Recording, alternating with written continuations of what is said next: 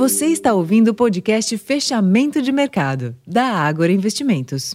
Olá, investidor. Eu sou Ricardo França. Hoje é segunda-feira, dia 23 de outubro, e os mercados globais tiveram maior volatilidade nesta segunda-feira e as bolsas da Europa e de Nova York encerraram o pregão sem direção única.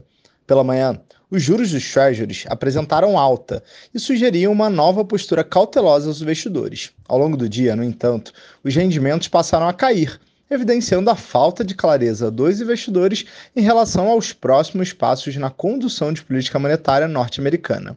Soma-se a isso a expectativa por uma agenda relevante nos próximos dias, com destaque para a leitura do PIB norte-americano referente ao terceiro trimestre, que deverá mais uma vez mostrar um número forte.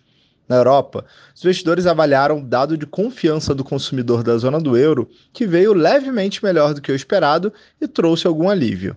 No Brasil, a bolsa oscilou entre altas e baixas ao longo da sessão, mas a forte queda de 6,6% das ações da Petrobras penalizou o Ibovespa. No fim, o principal índice da B3 tinha queda de 0,33%, sendo negociado na casa dos 112.785 pontos. O giro financeiro somou 21 bilhões de reais.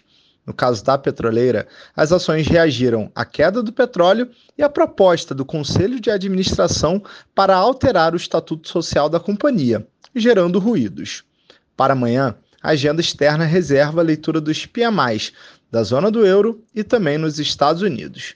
Esses foram os principais destaques desse início de semana. Eu vou ficando por aqui. Uma ótima noite e até amanhã.